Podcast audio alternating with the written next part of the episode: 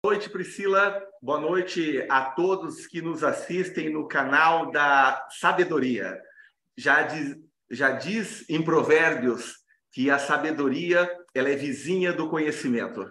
Priscila, hoje você vai nos trazer muito conhecimento com a sua experiência de vida, com o seu conhecimento profissional e é uma satisfação tê-la aqui no nosso canal do podcast. Eu quero apresentar a minha amiga, a Priscila Moreira. Ela é mentora de terapeutas e psicólogos. Priscila, uma boa noite a você. Como está? Boa noite, tudo bem, tudo ótimo. E você, como é que você está? Também, tudo ótimo. É com muita alegria que começamos o nosso canal. Como a gente falou no nosso curso que nós participamos, né, de mentores é, você me explicou um pouquinho do seu trabalho, aquilo me contagiou bastante e eu pensei, as pessoas precisam saber o conteúdo que a Priscila domina. Priscila, abre com uma abordagem o, de uma forma resumida, qual é o trabalho que você desenvolve na mentoria? Eu hoje faço mentoria de leitura corporal e linguagem corporal para terapeutas e psicólogos, né? O que, que a gente, o que, que a gente busca enquanto terapeuta, enquanto psicólogo, ter, uh, fazer com que aquela pessoa ali no primeiro contato se apaixone por você. E quando você entende de leitura corporal e de linguagem corporal, você não consegue só de uma maneira muito objetiva, muito clara, passar o teu conhecimento, como que você consegue fazer com que esse cliente se sinta único, porque você vai falar para ele da dor dele, por entender dos traços de caráter, antes mesmo que ele fale. E eu acho que isso é muito precioso. Você acaba se tornando o terapeuta inesquecível, né? Porque você mexeu no emocional dessa pessoa antes dela falar da dor dela. Isso realmente é, é incrível, é um trabalho maravilhoso. Priscila, eu vou tomar a liberdade para perguntar para você a respeito de como que funciona a identificação de um paciente quando tem uma dor. Bom, aí a gente vai começar a falar de traços de caráter, né? Nós temos os cinco traços de caráter que se formam inicialmente ali na infância, desde o, o período onde acontece a fecundação até em torno de mais ou menos os sete anos de idade todas as pessoas, absolutamente todas as pessoas, vão passar por períodos contínuos de, do que a gente chama de traumatização. A palavra trauma, ela significa apenas um evento que pode acontecer com qualquer pessoa, comigo e com você, e ela pode não gerar traumatização, né? A gente pode entrar num carro hoje, por exemplo, bater esse carro, capotar, levantar amanhã de manhã e entrar num outro carro com tranquilidade, porque aconteceu o evento, o trauma, mas não aconteceu a traumatização. Então, para que a criança venha desenvolver os traços de caráter, a gente venha conseguir ler isso na vida adulta, ela vai passar por uma traumatização contínua. É pequeno e contínuo a traumatização, e vai ser ali ao longo da vida até os sete anos de idade. Eu posso dizer para você que é, é imprescindível tudo que acontece na infância para que ao longo da sua vida você vá ter é, tanto o, o traço na, na, situação da dor, como você vai ter todos os recursos desse traço. Porque ninguém vai estar só na dor do traço. Todos vão estar usando seus recursos também. Só que se a dor do traço for muito forte, a gente vai ter problemas aí na vida dessa pessoa. Deixa eu perguntar um negócio para você, então. Então, se uma criança ela é abusada enquanto criança nessa idade do 0 ao 7, ela vai ter uhum. muitos reflexos na vida adulta. Como que funciona esse trabalho? Vamos lá. A relação é, de traumas. Traumas. É, aí a gente está falando de um evento. Um abuso sexual, um estupro é um trauma, certo? Ele pode ser contínuo, ele pode ser um trauma contínuo, mas isso não está ligado à traumatização do traço de caráter. A traumatização do traço de caráter está ligada à condição de, de sentimentos, de emoções básicas do ser humano, que seria rejeição, abandono, humilhação, manipulação e troca. Dentro desta condição, que todos nós, nenhum de nós quer passar, nenhum de nós quer sentir, é que está ligada à formação dos traços de caráter. Essas são as dores que vão fazer com que esse traço de caráter se forme com mais força na pessoa, mas ela também vai trazer para ele recursos incríveis. Né? Agora, quando a gente está falando de uma condição de trauma, de um evento como um estupro, isso na vida adulta vai fazer com que a pessoa seja uma pessoa dependente emocional, uma pessoa que vai ter questões muito severas relacionadas ao sexo, muito provavelmente vai se perder ali no mundo relacionado à condição sexual dela. É uma pessoa que vai é, ter uma necessidade muito grande ou de se exibir ou de se fechar demais, aquela pessoa que não quer mostrar o corpo nunca, também não vai ter satisfação com o seu próprio corpo. Ali a gente está falando de uma, de uma questão emocional muito severa que a gente vai ter, e isso está muito mais ligado à condição da terapia, né? Não na condição de leitura corporal. Entendi. É, no mesmo sentido, pegando um gancho, você falou que o, o, o, traço de caráter, né, que envolve algumas questões como a rejeição, por exemplo. Então, se um pai ele é, rejeita o filho ou a mãe rejeita o filho porque ela gosta mais do outro filho, por exemplo, isso vai uhum. afetar a criança também? Isso vai afetar a criança. Dentro da condição do traço de caráter que gera a rejeição, né? É, a gente está falando esse, esse traço de maneira específica, falando especificamente de rejeição, é o primeiro traço de caráter em formação, tá? Então, a primeira coisa que nós precisamos entender quando a gente aprende leitura corporal é que você precisa esquecer totalmente todos os seus conceitos críticos, porque você vai olhar para as pessoas dali para frente apenas como um observador. Os seus conceitos críticos fazem que você olhe, esse pai rejeita, essa mãe não rejeita. Dentro da leitura corporal, a gente vai entender o que, por exemplo? Aonde nasce o traço de caráter da rejeição? Dentro da barriga da mamãe até os 10 primeiros dias de vida. Essa criança pode ter sido rejeitada? Pode. Ela pode ter sido rejeitada e os pais não quererem essa gravidez. Mas essa criança pode ter sido profundamente amada e essa gravidez ser uma gravidez maravilhosa, só que a gente precisa lembrar que, por mais que essa mamãe e esse papai amem esse bebê, não existe possibilidade de uma mulher passar nove meses sem tomar nenhum susto, sem sentir muita fome, sem se sentir muito cansada, sem ficar esgotada, sem se aborrecer, sem gritar. Enfim, a, a vida. E isso vai gerar neste bebê que está lá dentro da barriga, quentinho e no escuro, de maneira confortável, certo?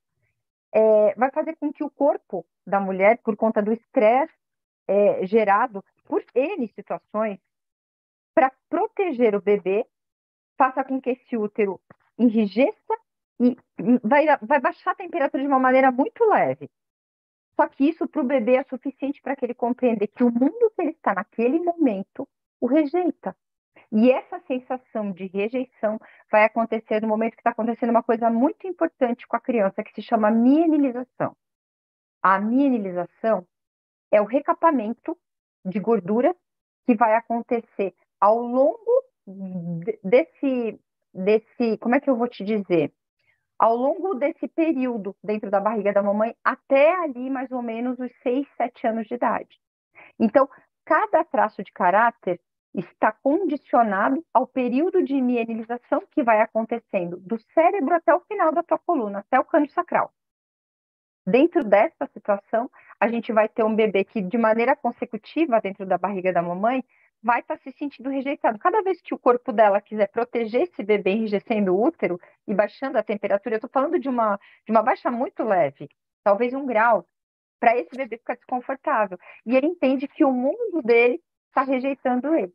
Como é que esse bebê vai escapar? Se ele não sabe que existe mundo, ele não sabe que existe dia, que existe noite, que tem mamãe, que tem papai, ele vai escapar para o único local que ele tem naquele momento, que é o campo mental. E quando ele escapa para o campo mental, a gente vai ter uma pessoa adulta extremamente inteligente, mas que gosta muito de ficar sozinho. Sabe aquele, aquela coisa que os pais chegam, por exemplo, a pessoa quando me procura na terapia, ela chega para mim e diz, Pri, meu filho fica preso no quarto pra caramba. O que, que, eu, que, que eu faço para ele sair de lá? Respeita ele, seu filho é esquizoide, que é o primeiro traço de caráter, é só isso, tá tudo certo. Então, assim, a traumatização dos traços não está ligada a traumas de maneira muito ofensiva. Poxa, rejeitou o filho. 90% dos pais não rejeitam os filhos. Né? A condição não é, não é essa, na verdade. É, tem um, um, uma conversa popular que as pessoas falam, a gente fala dentro da família da gente, que é, por exemplo, uma mãe tem quatro filhos, uma mãe tem oito filhos, ela ama todos, cada um de uma forma. E daí as pessoas falam assim: mas como pode ser filho daquela mulher? Ele é tão diferente do irmão dele. E, e, e isso vem de acordo com essa formação que você está explicando agora, né? Exato, exato. Então, assim, um traumatizou dentro da barriga da mamãe, o outro na amamentação, o outro no, no, no, no período que a criança aprendeu a manipular as coisas, o outro no desfraude, o outro na descoberta da sexualidade. Então, assim, cada criança vai, vai ter uma, uma condição de, de traços de caráter diferente, e isso faz de nós seres humanos incríveis e únicos, porque ninguém vai ter a exata traumatização que o outro teve, nem mesmo gênero.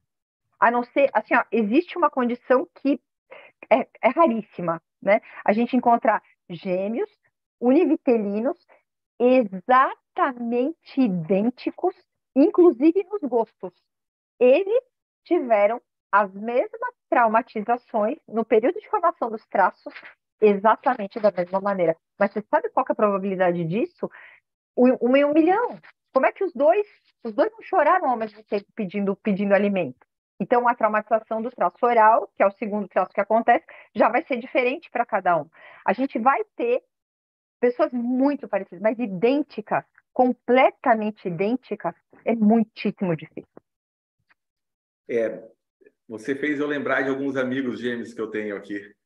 Viu, deixa eu te perguntar uma coisa. Você falou de um traço agora físico, né? Eu acabei fazendo algumas anotações, né, no nosso bate-papo para tentar entender um, um pouquinho, né, como que funciona. Daí você falou do traço de caráter físico do esquizoide. Como que funciona isso? Como que você pode definir no, no, em, em palavras mais simples para que as pessoas possam entender? Então vamos lá. Dentro da barriga da mamãe, quando esse bebê está ali se formando, eu acabei de falar que esse bebê vai tentar se esconder, certo? Que ele vai tentar fugir e que ele vai fugir para o campo mental. Se ele vai fugir para o campo mental, digamos que eu quero que você compreenda que esse corpo vai ser um corpo fragilizado vai ser um corpo que não vai crescer com tanta força, porque toda a energia dele está voltada para a mente, está voltada para a cabeça. Sabe aquelas pessoas que na vida adulta, ou quando criança mesmo, quando você olha e diz assim, nossa, que magrinho, todo mundo fica brincando, é vareta, pode virar tripa, é vassoura, não sei o que, bambu. Essas brincadeiras que as pessoas fazem, elas fazem normalmente com quem é esquizoide, porque o esquizoide, ele tem muita força no campo mental, e fatalmente ele vai ter um corpo muito mais mirrado, muito mais magro. O esquizoide não é alguém que ele vai ter uma força assim de pra, vou para academia. Se ele for para academia, ele tem que ter, como todos nós temos os cinco traços, ele vai ter que ter como segundo traço muito importante um rígido, porque o rígido é o traço que gosta da academia. Se você não tiver um rígido importante, você não vai fazer exercício físico todo dia, não adianta. Então, eu, eu fiz algumas anotações aqui, sabe, em cima de algumas publicações que eu vi sua no Instagram que eu achei muito interessante. E você fala que um traço de caráter é, do esquizoide é ter a cabeça alongada, é ter Sim. os olhos grandes, olheiras, Sim. um olhar Sim. desfocado. Como que define isso? Quando este adulto quando essa, essa, essa, essa criança começar a se desenvolver, exatamente porque ela tem mais energia no campo mental, a cabeça dele vai acabar ficando, infelizmente, desproporcional. É natural, né? A gente tem um corpo mais mirrado. E essa pessoa vai ter a cabeça mais alongada. A testa dela, você tem uma importância de esquizoidia. Ó, sua testa tem quatro dedos de testa. Isso, isso, essa importância, olha só, Assim, Esse cara tem uma importância. Exato. Tem uma... Exato, quatro dedos de testa é, é a importância de esquizoidia. Eu Mas aqui não é testa, aqui é careca, ó. Eu vou fazer implante logo, então eu já estou tentando me adaptar aqui, entendeu? Para ver como fica bom. Daí o pessoal depois vai opinar. É, o que eu posso dizer para você é que assim, a gente define pelos traços corporais que a pessoa vai ter ali depois na vida adulta, né? Depois da na adolescência a gente já consegue ver com bastante clareza. Esse é rígido, esse é esquizoide, esse é oral, esse é psico, esse é masoca. A gente consegue ver com bastante clareza a definição dos traços já na adolescência para a vida adulta. Pode mudar o traço ao longo da vida da pessoa do mesmo jeito que qualquer pessoa que é fofinha pode emagrecer, qualquer pessoa magrinha pode engordar. Sim, pode mudar o traço ao longo da vida. Viu, Priscila? É, você falou do traço físico do oral, né? Quando eu estava uhum. conversando com você, você começou a falar de traços físicos, né? Eu fiquei pensando, puxa, como que o traço físico do oral vai se manifestar no corpo, né? Eu não tinha entendido muito bem que é a questão do caráter, né? A gente fez uma brincadeira de exercícios, né? E daí eu fiquei olhando ali que é, um dos traços dessa pessoa é gostar de falar com voz de criança. E o outro, ela tem a boca grande com lábios grossos. É, é interessante, né? Porque quando a gente começa a é, conhecer o que você conhece, a gente vai começar a observar as pessoas que estão ao nosso redor para tentar entender o traço a de caráter delas. A gente deixa de ser crítico para se tornar observador. Eu tenho uma, uma oralidade muito importante. Eu não tenho lábio tão grosso, mas eu tenho uma oralidade muito importante. Então, assim, quando o oral sorri, ele mostra todos os dentes, em cima e embaixo. Sorriu, é oral, não tem jeito. Tem uma oralidade importante. O oral vai falar bastante, ele gosta muito de falar. Para o oral vai ser tudo no extremo, o emocional dele é todo no extremo. Então, se você pega um psico importante, esse psico vai olhar. Se você pega um, casal, que um é psico e a outra é oral, ele vai olhar e vai dizer assim, cara, ela chora o tempo inteiro.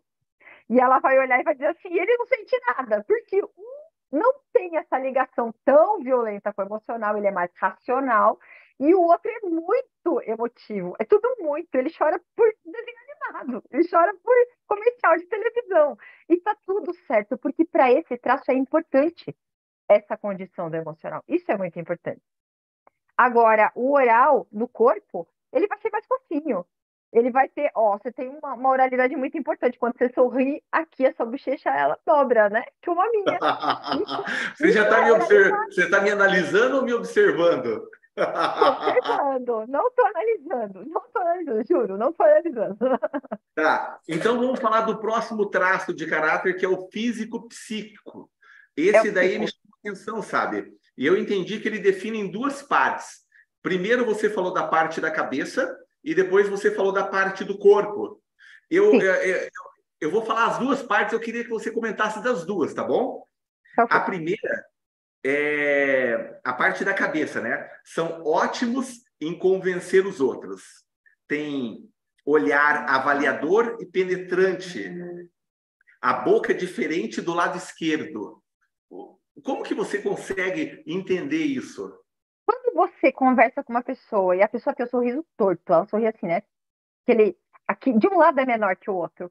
Isto é o sorriso do psico. Ele não consegue sorrir mostrando todos os dentes. Ele não tem aquele sorriso aberto, franco, não. Quando ele vai sorrir, ele, ele tenta se conter. E nessa situação de se conter, o sorriso dele é torto. E não é porque ele quer, é porque este é o traço de caráter dele. Aí vamos lá. O psico, é, inicialmente, os traços de caráter, eles foram dados com outros nomes, que a gente desvinculou ao longo do tempo, porque dentro da nossa sociedade, o nome originário do traço que seria psicopata está ligado à condição de você ter questões é, severas é, dentro do campo, é, daí já, já no caso para a patologia, né? Então, existe, existe hoje o termo psico para o traço psicopata. A gente não chama mais o traço de psicopata, da, da, mesma forma que o próximo traço não se chama mais, você não fala mais a palavra masoquista, você fala masoca, porque está é, tá linkado na nossa sociedade a palavra psicopata ao, é, é, ao grau de, da condição dessa pessoa estar doente, né? Da condição dessa pessoa ter uma patologia. A gente vai ter no, no psico uma pessoa que pode se tornar, se ele estiver na dor, a dor dele é a, a manipulação. Se ele estiver se sentindo manipulado, ele pode vir a ser uma pessoa que pode manipular o outro. A questão não é manipular ou não, porque a vida é sobre vender e manipular. Eu sentada aqui estou manipulando conversa com você, manipulando informação com você. Não é sobre manipular, é sobre o momento em que você deixa de ser alguém que apenas está dando informação ou oferecendo conselho de alguma forma, que também é uma maneira de manipulação, para que você se torne alguém que está manipulando o outro em detrimento dos sentimentos dele, apenas preocupado com os seus. E o psico é o traço que pode fazer isso. Se ele estiver na dor, ele pode fazer isso. Ele é o traço que pode trair, ele é o traço que pode mentir. Não que os outros traços não possam, mas a condição para que isso aconteça é do psico, é específica do psico. Então, tá, Pri, conheci um oral, a pessoa é, é, é fofinha e tudo mais, tem tudo do oral, e ela mente e ela e ela trai e, e aí e aí ela tem um psico muito importante atrás do oral dela que está na dor para que ela haja dessa forma. Tirando o traço da dor, a gente vai ter um traço incrível, negociador, estrategista, inteligente, inspirador, que gera equipes de uma maneira sensacional. Eu, eu, eu verifiquei aqui na questão do corpo os traços dessa pessoa que é físico, psico, ele tem uhum. nádegas com pouco volume e um quadril Sim. mais largo. Isso ele vai ter um quadril... é um estudo que identifica essas questões Sim. físicas? Sim, é um estudo que identifica essas questões físicas. A gente está falando de biologia, a gente está falando de neurociência, a gente está falando de física quântica, a gente está falando de, de psicologia, a gente está falando de psicanálise, nós estamos falando de, de estruturas muito sérias, de estudos muito profundos, que começaram a partir do Freud, e vem vindo ao longo de muitos anos para a gente chegar hoje no que, no que é o entendimento dos traços de caráter. Então, assim, é, é, de, é de tua importância tu, tu entender, tu, a pessoa entender, a pessoa compreender que tudo aquilo que ela mostra, desde da imagem dela, das roupas dela, da maneira que ela coloca os pés no chão, do perfume que ela vai usar, da bebida, da comida que ela gosta, do pet que ela vai comprar, tudo é traço de caráter. Tudo está ligado aos traços de caráter. E o ambiente, como que ele interfere nessa questão? O ambiente vai interferir na questão muito mais pela ambiência, pelas pessoas, do que pelo próprio ambiente. Porque a condição não é o ambiente, clima, tempo, está preso ou não, mas a ambiência como essas pessoas vão agir com essa criança para que aconteça a situação padrão de traumatização contínua dentro da época da mielização ali, para que cada traço vá ganhar mais ou menos força na pessoa. Então, por exemplo, se um é, é esquizoide, a, traumatização dele foi dentro da barriga da mamãe até os 10 primeiros dias de vida. Se o outro é oral, a traumatização foi no período da amamentação.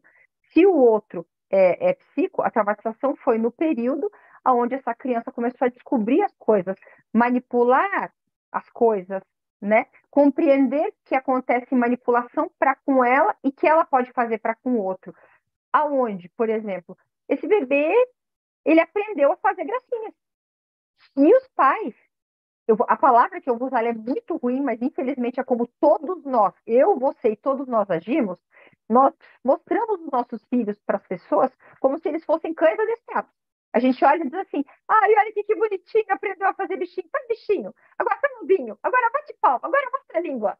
E a criança compreende que cada vez que ela vai lá, todo mundo fica, ah, quer dizer que quando eu faço o que eles querem, eles me dão coisas para comer, eles batem palma e fica tudo muito legal, muito divertido. Então a criança começa a entender o mundo da manipulação ali. A criança recebe muitos nãos, não pode, sai, ai, ai, ai, aonde o outro está manipulando ela para que ela não faça coisas para se machucar. Mas isso para a criança entra como manipulação de maneira contínua. E isso vai gerar esse traço com mais força lá na vida adulta. Sobre isso? A criança ela vai fazendo os testes com os pais também, né? Ela Bem. pede uma coisa, fala não, daí você pede é não e não até conseguir. Daí ela viu onde tem a brecha de conseguir e ela Exato. vai trabalhando, né? porque a mente dela está preparada para essa ambiência que você disse. Exato. Então, por exemplo, assim, a criança chega no mercado e ela descobre que se ela gritar, ela pode ganhar uma coisa. E tem outras crianças que vão descobrir que se elas colocarem a mão no rosto do papai, não vai dizer, ai, mamãe, como você é linda.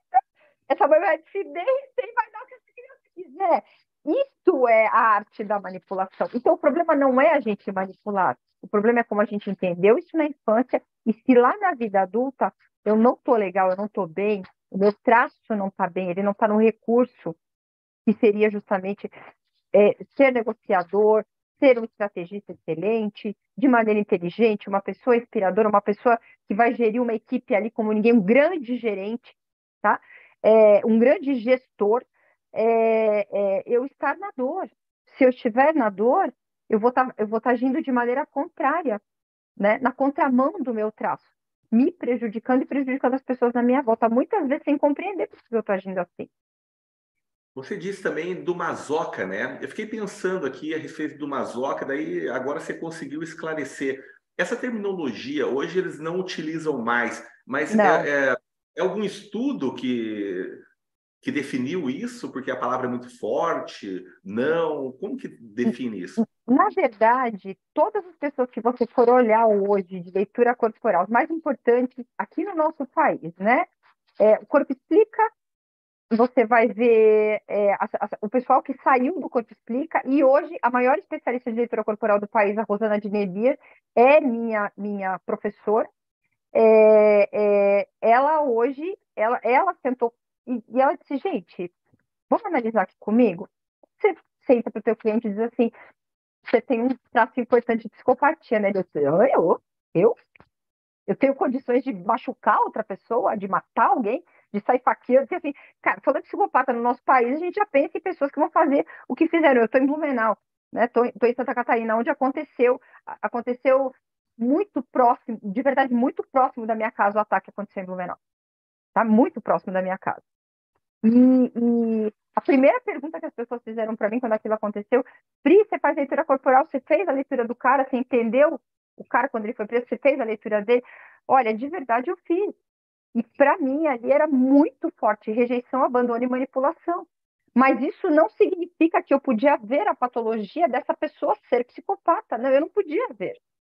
Eu não sou psiquiatra para entender a patologia, o link dele com a patologia psicopata para entrar numa escola e pegar crianças, porque elas não iriam correr e ele poderia matar o maior número de crianças. Né? Isso não está ligado à leitura corporal. Está ligado à leitura corporal a gente entender se o nosso traço está no recurso ou se ele está na dor, e se ele está na dor, a gente tratar a dor para que o traço fique no recurso e você tenha tudo de melhor na sua vida. Então, assim, é, Pri, eu não tenho relacionamentos saudáveis, um traço está na dor, Pri, eu tenho problemas com mentira, um traço está na dor. Pri, eu não faço dinheiro, um traço está na dor. Tudo que você tem de questão para resolver, que você não resolve, é um traço seu que está na dor.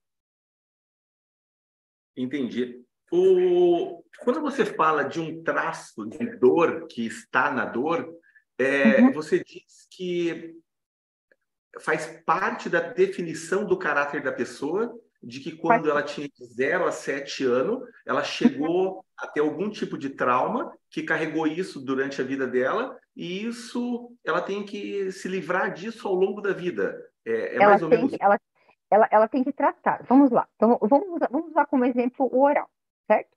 Então, o oral é um traço que se desenvolve quando essa criança está é, é, no período da amamentação.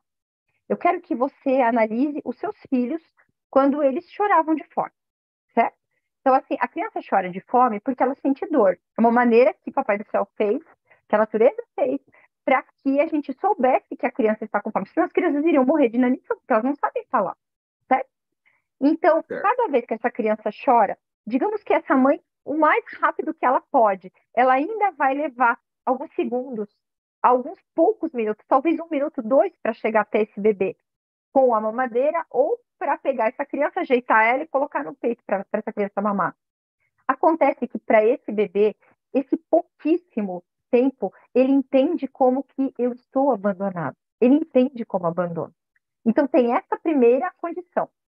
A segunda, e eu quero que você se lembre que o período de amamentação é longo, então essa criança vai sentir isso de maneira consecutiva, todo dia, várias vezes. Eu estou falando sobre pequenas traumatizações consecutivas e diárias. Não importa o quanto eu amo essa criança. Não importa se eu, se, se é, eu fiz ou não o meu melhor. A traumatização ela tem que acontecer para que o traço de caráter aconteça. Ela tem que acontecer. É natural para qualquer ser humano. Então não é sobre os pais serem bons ou não, mas sim porque o traço, porque isso vai acontecer para qualquer criança, em detrimento dela querer, do pai querer, da mãe querer ou não. É, seria a mesma coisa para a pessoa chegar para mim e dizer, Priscila, eu estou grávida e não quero que meu filho tenha dores. Tem como? Não, não tem. Se você não pecar aqui, você vai pecar aqui. Vai, não vai ter jeito, entendeu? A condição é que, falando da dor agora, né? Então, se a dor do oral é o abandono, quando essa pessoa crescer, cada vez, e como ele é muito emocional, porque a necessidade dele era de apego, de colo, de estar perto. Essa criança pode ter tido também ali, como condição de traumatização também, é... ela foi mordida por um bichinho, ela sentiu frio, ela sentiu calor, ela estava com xixi ou com cocô, e os pais não compreenderam a diferença do choro, a necessidade dessa criança. Então, o que, que aconteceu? Eles deram leite demais. Cada vez que a criança chorou, tá com fome, dá leite. Tá com fome, dá leite. Foi perceber depois que tinha cocô. Foi perceber depois que tinha xixi. Os pais fizeram errado? Não. Eles, eles simplesmente. Não existe escola para ser pai, gente. Não existe. Então, os pais fizeram o melhor que eles podiam. Só que não essa tem receita, criança... né? Não tem receita. Então, essa criança vai crescer e lá na vida adulta, ela vai ser aquela pessoa com sobrepeso. Por quê? Porque o mecanismo de segurança, de proteção dela é esse excesso de, de alimento que esses pais deram esse excesso de nutrição. Então, ela vai se compensar comendo. E esse traço está na dor. E é por isso que essa pessoa está comendo as emoções. Ela está compensando comendo. Porque eles compensaram ela, assim, foi isso que ela entendeu. E está tudo bem. Acontece que existe a possibilidade de a gente tirar esse traço da dor. Como? Existem exercícios práticos que você faz quando a pessoa faz a, a, a leitura corporal e nesses exercícios práticos, a gente vai tratar essa criança interior ferida que se sentiu abandonada. E tratando essa criança, essa criança interior ferida, a gente vai ter uma pessoa que não precisa mais se alimentar das suas emoções e também não precisa é, mais usar esse mecanismo de compensação via oral. Uma coisa que a maioria das pessoas não sabe, por exemplo, é que a pessoa que se droga, a condição de droga, a condição de alcoolismo, a condição de tabagismo, ela está linkada totalmente ao traço de caráter oral, porque ele é o traço que compensa tudo via oral, é pela boca. Então, se a gente trata o traço de caráter oral e esse traço ficar bem, a gente tem uma, uma, uma frequência muito grande de ver as pessoas simplesmente largarem dos vícios sem nem entender por quê. É, hoje eu, Priscila, hoje eu ouvi um médico falando e ele estava falando que as pessoas hoje, quando procuram um médico, o médico ele não procura saber qual é a causa do problema da pessoa. Ele só encaminha para fazer o exame X, Y, para pegar o resultado como uma com a referência das pessoas que são doentes. Se ele procurasse saber qual foi a causa que aconteceu aquilo, poderia a pessoa nem usar aquele medicamento. E é uma, é uma crítica que ele estava fazendo a respeito da indústria do remédio, que os médicos é, receituam muito, enfim. Quando você fala essa situação, então dá a entender que tem uma causa e as pessoas podem buscar essa causa e podem resolver os seus problemas, é isso? Tem uma causa, as pessoas podem buscar uma causa, absolutamente todas, todas as doenças são emocionais. Todas. Vai dizer, Pri, mas aquilo que é genético, que é da minha família, é emocional. Você decidiu pertencer. A toda a minha família tem câncer, eu desenvolvi câncer também. Não, você decidiu pertencer. É só isso. É, e tem um tracionador junto com isso? Tem. O masoca está na dor. É por isso que desenvolveu câncer. Então, assim, todo, absolutamente tudo que você imagina de doença, tudo está linkado ao emocional, é psicossomático, tudo, qualquer doença e absolutamente todas as coisas estão ligadas aos traços de caráter. Eu vi outro dia uma entrevista, a pessoa estava explicando como que funcionava a questão das emoções na nossa vida. Ele falou assim que chega uma informação para você, você absorve essa informação, o teu corpo ele, ele, ele sente ela, é, depend, dependendo da informação que, que é, transmite uma emoção na tua face e daí tem uma reação. Né? Então ele tem todo um caminho nesse sentido. Eu só, só queria falar para você a respeito daqueles pais protetores e aqueles pais que largam também, sabe? Hoje nós temos na sociedade os pais muito protetores, que não deixa o filho fazer nada, se ele cair vai lá, pega, não deixa a criança se levantar, é, uh, deu o choro, já dá mamadeira, qualquer tipo de problema. O que, que você vê dessa, uh, dessa situação hoje? Eu acho que tem duas coisas muito importantes que a gente está analisando aí de uma maneira bastante fria, tá?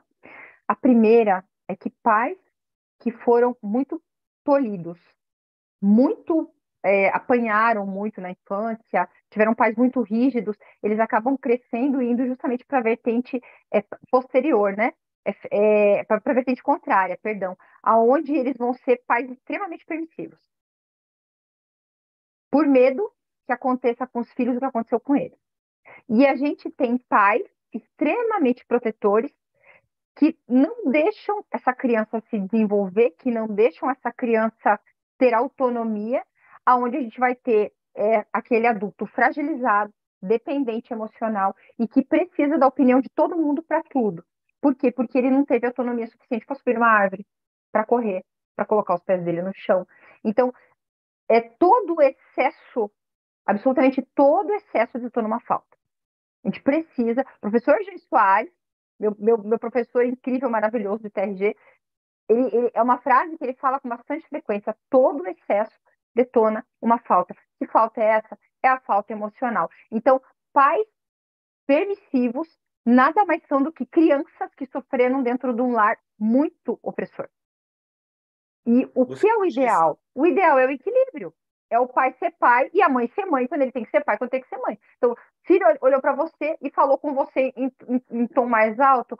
Ai, ele tá estressado. Tá estressado nada. Volta aqui, garoto. Fala comigo direito. Sou seu pai, sou sua mãe. Os pais querem deixar de fazer papel de pai. A gente não é, a gente não, dá, não você não tá aqui. Eu não tô aqui. Os pais não estão aqui para serem amiguinhos dos filhos, não. Nós estamos aqui para dizer, olha, para a direita, tá? Para a esquerda eu já fui e, e você vai capotar. Vai dar ruim. Então, nós temos que assumir o nosso papel de pai e de mãe, porque aí fora qualquer um assume. E depois você não tem como você. Né? Ué, e agora? E agora, o, qual, a sua parte?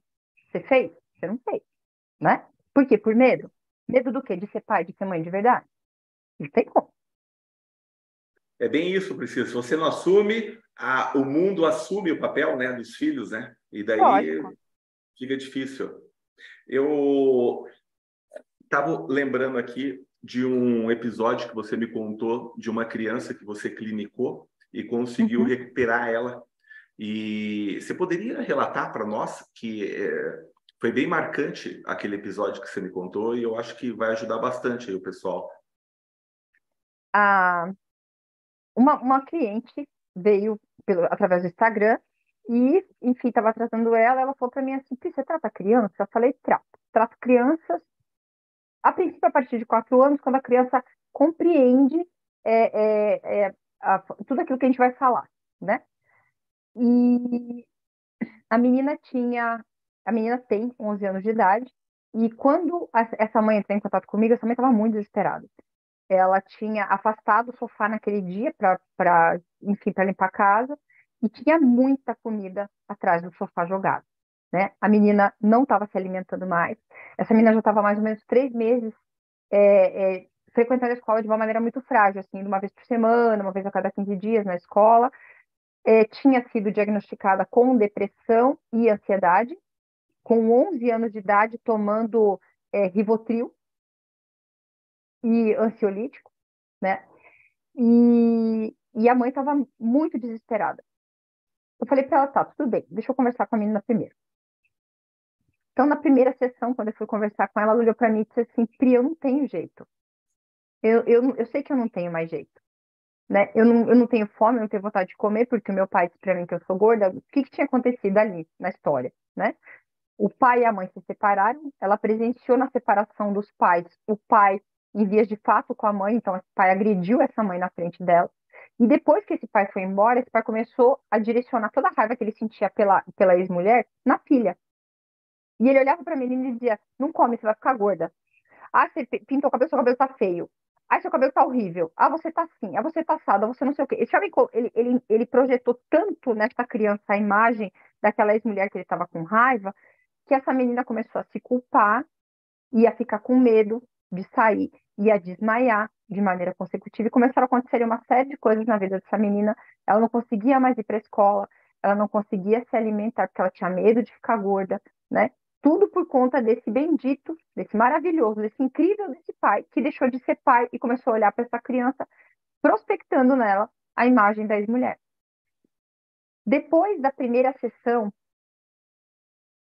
com essa menina, aonde a gente resolveu 10 anos, ela tinha 11 anos, a gente resolveu 10 anos nessa primeira sessão de duas horas com ela.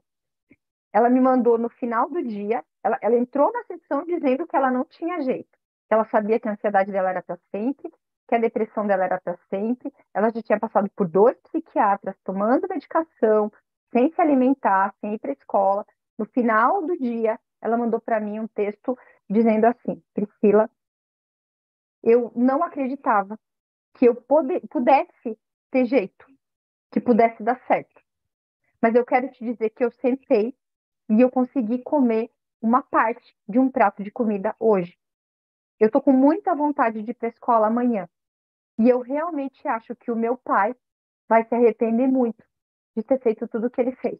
Porque é ele que está perdendo a minha juventude. E ela só tem 11 anos. Isso foi uma única sessão. Seis sessões e essa menina foi de alta. Hoje ela faz judô. Ela Opa, trocou de faixa. Os pais, os pais me mandaram, é, os pais me mandaram um vídeo lindo dela, né, trocando de faixa no judô. E os pais, no caso, a mãe e o, e o padrasto, ela, ela tinha uma relação muito conturbada com o padrasto, eles brigavam muito, né? Ela parou de brigar com os pais, ela trocou de escola, está indo para a escola, está muito bem, inclusive, na, na, na escola, e, assim, voltou a ser uma criança, né? Uma criança saudável, uma criança que está bem, uma criança que, que, que tem estrutura. E essa criança também não está mais tomando medicação, e a gente está falando de seis sessões. Então, é, é, é, é, de verdade, é um trabalho incrível. Ser terapeuta é um trabalho incrível. Para quem não sabe, a palavra terapeuta significa aquele que está a serviço de Deus. Eu acho que, que o dinheiro ele é só uma consequência de você estar tá aqui a serviço de Deus, ajudando os seus irmãos a, a serem felizes. Né? Então, assim, eu não vendi para eles um pacote de terapia, eu não vendi para essa mulher sessões de terapia eu entreguei para ela de presente uma vida nova para a família dela, para a filha dela, para o parceiro é, dela.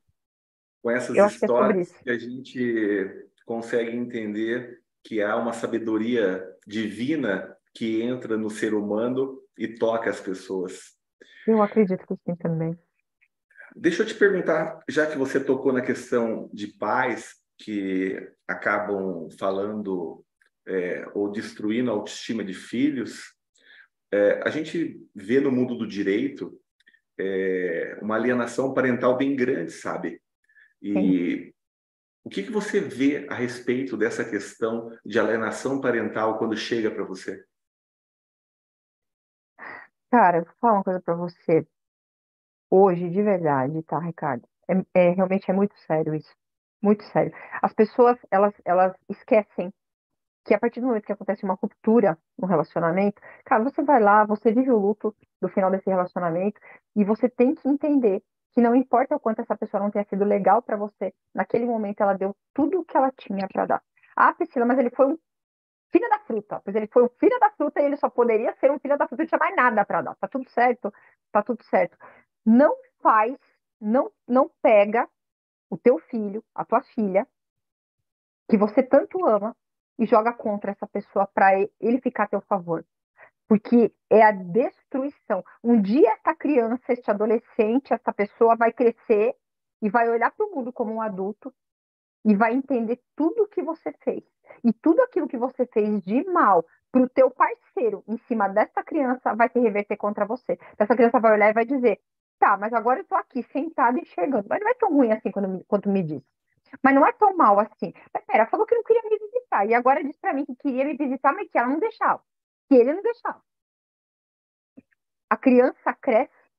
E quando cresce, o olhar dela é o olhar da verdade, do real. Então, não importa aquilo que você acredita que você está fazendo e que, do seu ponto de vista, vai fazer bem para a criança.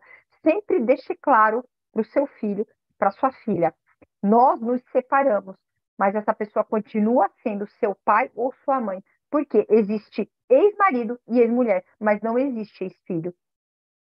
E não existe nem ex-pai, nem ex-mãe. E se todas as pessoas pudessem compreender isso, metade dos problemas que a gente tem de jurisprudência hoje, dentro da área da, da, do, da, da condição familiar, acabaria. Só pela, pela ideia clara de que a pessoa teria, de que ela não precisa destruir a vida do filho para ficar bem com ele em relação ao relacionamento que ele vai ter com o outro. Que isso? Né? É bem grave essa situação mesmo. É bem grave, é bem grave. E assim, falando também do emocional do, do, do profissional, né, Ricardo? Eu estava conversando esses dias com um outro conhecido meu, advogado, ele falou para mim, Priscila, é, eu acho que deveria ter um curso específico para advogado se tornar terapeuta também. Cara, eu acho que deveria ter a cadeira de terapia para advogado. Porque o advogado, quando ele pega uma condição de vara de família, de, de toda, toda situação que está linkada à vara de família, quando o advogado pega uma situação também onde vai acontecer é, partilha de bens e ele pega o pior do ser humano, o mais grave, partilha de bens, cara, todo mundo mostra os dentes. E, e o advogado fica como? O advogado vai para casa com esse barulho? Ninguém se, ninguém se preocupa se ele, tudo que ele ouviu, tudo que ele escutou. E o que é pior, às vezes ele tem que defender o cliente que ele sabe que é ruim, que é mal, porque está pagando ele. Então, assim, hoje eu penso que, que direito deveria ter uma cadeira de terapia, para que a pessoa entendesse. Vem cá, quando a pessoa for, for agir assim, for tentar me manipular, for lidar com a emocional, para que ele possa sair pela tangente. Porque ele, ele sai muito mal. Eu já vi muito, eu já, eu já atendi muita pessoa que trabalha na área de direito muito machucada por ter pego um caso onde ele estava enganado. Ele atendeu o cliente inicialmente, aceitou o caso, recebeu por isso e depois descobriu que ele estava é, é, cuidando justamente do crápula da história. Difícil, né? É bem difícil. No direito, a gente conversa com os colegas, né? E os profissionais do direito, eles defendem interesses, sabe? Eles procuram não Sim. entrar nessa questão pessoal, eles verificam o direito da pessoa. E daí, quando entra nessa questão subjetiva, daí acaba fugindo. Então, o advogado ele tem por base não entrar nessa questão, sabe? Ele só defende o direito mesmo. Viu, Priscila? A respeito da tua mentoria, né? Que a gente estava falando que você é a mentora de terapeutas, você instrui os terapeutas. Como que funciona isso? Como que você tem aplicado isso no seu dia a dia? O terapeuta ele vem até mim com uma única queixa. Pri, eu quero entender de leitura corporal para que quando meu cliente chegue ali na primeira sessão, eu já saiba qual é a dor dele. Porque, em primeiro lugar, você não vai procurar um terapeuta ou psicólogo se você não tiver com alguma coisa machucando você de verdade. Né? Você não vai fazer terapia porque simplesmente quer ser melhor. Não. Só vai porque ela está com depressão, com ansiedade, ela tem trauma, ela tem fobia, enfim, ela tem coisas para resolver. E quando essa pessoa chega e você inicialmente diz para ela: Olha, eu entendo de leitura corporal e eu consigo perceber que você tem esta questão e esta questão antes que ela fale, ela se sente única, ela se sente preciosa, digamos assim, com o olhar daquele profissional. Porque as pessoas estão. É, nós estamos num mundo hoje aonde que parece assim que é só mais um dia, é só mais um cliente, é só mais um paciente, é só mais uma sessão. Então, ele vai vir, ele vai passar, ele vai contar os problemas dele, virou as costas foi embora, você pegou aquela ficha, colocou ali no canto, vai mexer nela só na semana que vem, tá tudo certo. E é sobre ter compaixão. É sobre você olhar para o outro e o outro ver que você viu através do dinheiro que ele pode te gerar. Você viu o humano ali na frente dele. E é isso que faz com que a gente tenha um rapport sensacional, uma conexão sensacional com, com, com o cliente na primeira sessão. Eu não chamo os meus clientes de paciente, porque paciente é quem tem paciência com a doença. Como o tratamento também é curto, tanto de mentoria quanto, né? Assim, não, é cliente, pelo amor de Deus, cliente. Então, os seus mentorados, os seus terapeutas, eles são mentorados, não são pacientes.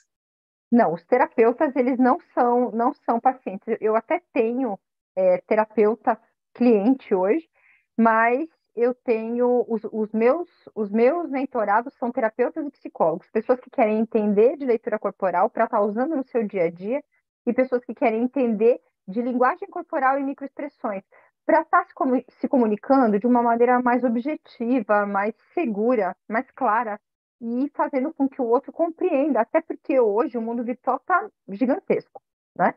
Eu particularmente tenho uma clínica e a clínica ela é no mundo online. Então, a gente ter uma comunicação efetiva, falando aqui, onde a pessoa não vai estar na sua frente para sentir sua energia, é maravilhoso, né? É incrível. Deixa eu te perguntar uma coisa. Você falou que consegue ajudar as pessoas a identificar os traços de caráter e como elas se comportam de acordo com como elas aparecem para você. E as pessoas Exato. vão pegar esse conhecimento e usufruir dele no dia a dia, né? Daí, eu só estou fazendo uma introdução para chegar na pergunta. Então, vamos falar do mundo dos negócios. Vamos pensar num negócio imobiliário. Então, eu vou comprar um imóvel, vou negociar um imóvel com alguém. Eu Você vai negociar o imóvel com contato com, com esse vendedor. Quais são ah, as percepções que eu devo anotar dessa pessoa que eu estou negociando com ela? Se você for, se você for um comprador, né? É, se você quer saber se tudo que ele está falando é verdade, ele não pode coçar o nariz enquanto vocês estão, enquanto você está fazendo tudo. Esse imóvel é novo? Olha. Então, então tô, você está conversando comigo, eu começo a fazer assim. É, você começa a fazer assim, né? Você, você dá uma coçadinha aqui no pescoço, mexe no lóbulo da orelha, dá uma coçadinha aqui no olho, esqueça que a pessoa está falando para você é mentira. Por que, que isso acontece? Porque quando a gente mente, infelizmente acontecem pequenas é, dilatações no, no, nosso rosto, aqui na região do pescoço, provocando essa irritabilidade, fazendo com que você rapidamente vá tentar acalmar o que está acontecendo. E isso, na hora, já faz com que você entenda que a pessoa está mentindo. Uma outra questão também é a pessoa falar com você assim com a mão na boca. É, né, não sei o quê o teu subconsciente está tentando segurar as palavras que não são verdadeiras. Então, assim, tem toda uma condição para você, para você entender ali. Uma outra questão também seria o mouse dos olhos. Você perguntou para a pessoa um negócio, essa pessoa olhou para cima, para a direita, todo este lado, todo lado da direita do teu cérebro está ligado ao que não existe. Então, se eu disser para você, Ricardo, eu quero que você imagine para mim agora um rinoceronte roxo com bolinhas amarelas. Você vai olhar para o lado direito, Ricardo, porque o lado direito é o lado da imaginação do que não existe, entendeu? E fatalmente dos lugares que você não conhece, dos cheiros que você não conhece, dos sabores que você não conhece e das pessoas que você não conhece. E, portanto, de tudo aquilo que não é verdade. Da mesma forma, o lado, o lado esquerdo está ligado a tudo aquilo que existe, tudo aquilo que é verdade. Se você olha para a pessoa e diz, essa casa é nova, só foi um proprietário, como ele declarou para você antes de você vê-lo, e ele disser assim, ele, ele olhou para a direita, é, só um proprietário. Mentira, não é só um proprietário, né? Olhou para o lado errado. É sobre isso. Mas tem ali mais uma série de coisas para você analisar. Eu estou falando de uma maneira, de uma, num aparato geral existem é, gestos que todas as pessoas vão fazer. É mais difícil a gente fazer uma leitura corporal, por exemplo, de mulheres. As mulheres conseguem é, disfarçar mais essas questões do que os homens. Então, se uma mulher sair passear, ir no bar, paquerar, o homem não vai conseguir identificar o que ela está pensando? Vai, vai conseguir identificar através dos traços, sim. Principalmente, digamos assim, ali na noite, né? Tá conversando. Ah, é, vamos lá, um exemplo, gente. O que, que poderia ser numa, numa balada? Você quer namorar comigo? Tá interessado em mim de verdade? Você conheceu na balada, quero ficar com o cara, o cara quer ficar comigo, não sei o que aconteceu, repetir ali. Depois, mais tarde, depois de ter acontecido, ter coisado as coisas, né? Você pega e olha para o camarada e diz assim, então, vamos namorar? Ele olha para você e diz, vamos, olhando para o lado direito. Esquece, ele não vai namorar com você. Ele fala para você, vamos. Não, vamos namorar sim. Lógico, imagina. Vamos namorar. não vai. Não vai namorar com você. Ele vai subir.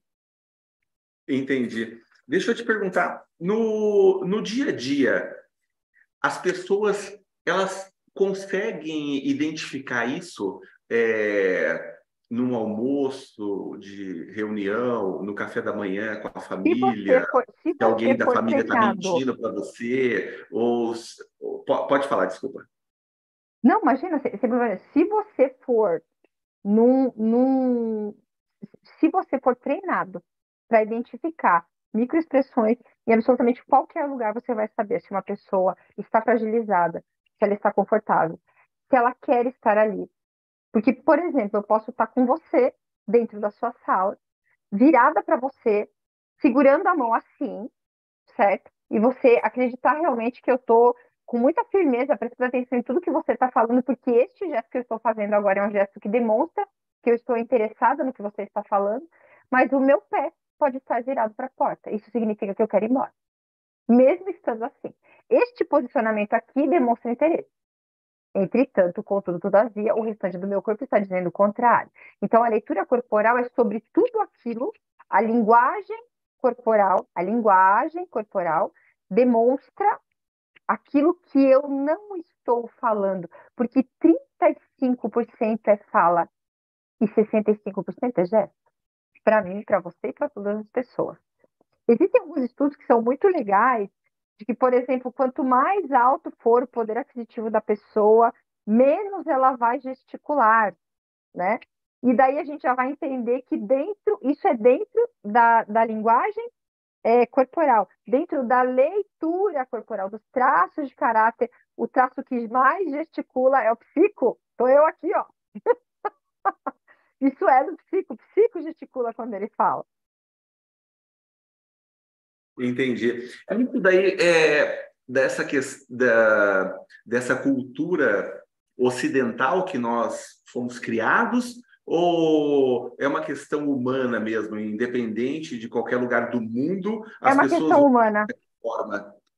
É uma questão humana. Independente de qualquer lugar que você tiver, as, as expressões elas estão ligadas ao conceito da humanidade ao longo do tempo, ao entendimento da humanidade ao longo do tempo. Por exemplo, se você chegar num lugar e você encontrar uma pessoa uh, com os braços, você, se você for vender alguma coisa para alguém e essa pessoa cruzar os braços com as mãos para dentro, né, cruzar os braços com as mãos para dentro, essa pessoa está dizendo assim, eu não estou interessada no que você tem para me vender e eu não quero ouvir nada. E ela não vai falar, ela está sim para se proteger. Não quero saber. Ó, tudo travado, ombro travado, braço travado, tudo travado. Se essa pessoa estiver com os braços cruzados e os polegares à mostra, numa posição mais confortável, mais relaxada, ela está fechada, mas ela está segura. Se essa pessoa estiver com as mãos cruzadas, ela está interessada, mas o ponto de vista já é outro. Então, assim, tudo está ligado tudo está ligado a este mundo, a este admirável mundo novo, que é o mundo da leitura e da linguagem corporal. Por exemplo, se o vendedor da casa no mundo imobiliário entender de leitura corporal, dificilmente ele não vai fechar negócio. Dificilmente ele vai, porque ele vai saber agradar o ego de cada traço. Se ele souber agradar o ego dos cinco traços, a pessoa parou para comprar, ela só não vai comprar se ela não tiver dinheiro. Se ela tiver dinheiro, ele vai vender o, você falou uma coisa que estimula o mundo dos negócios, né? Que são as vendas. E na questão da venda de carro, por exemplo, eu vou comprar um carro, o vendedor me aborda, ele começa a fazer 20 perguntas.